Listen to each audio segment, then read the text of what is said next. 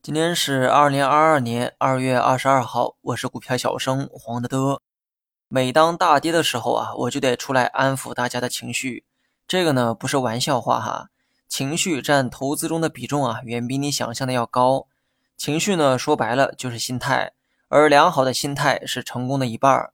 相信你呢一定听过这样的故事，比如某某经济学家炒股亏损，某某财经专家炒股亏损等等等等。不是因为这些专家的能力不行，而是心态不行。面对市场不断的下跌，他们呢也经不住内心的煎熬，甚至不断怀疑自己当初的判断。最后，专家也把投资玩成了赌博。说这些话就是想告诉大家，输赢乃兵家常事。如果没有良好的心态面对输赢，大可以知难而退，这不丢人。然后呢，说一下市场，今天大跌还是因为某两地之间的恩怨。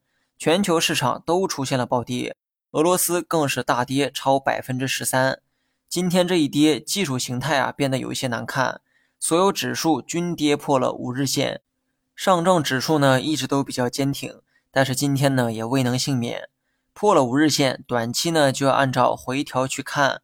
上证在二月十一号和昨天都来到了三千五百点附近，但同时呢也在三千五百点附近回落。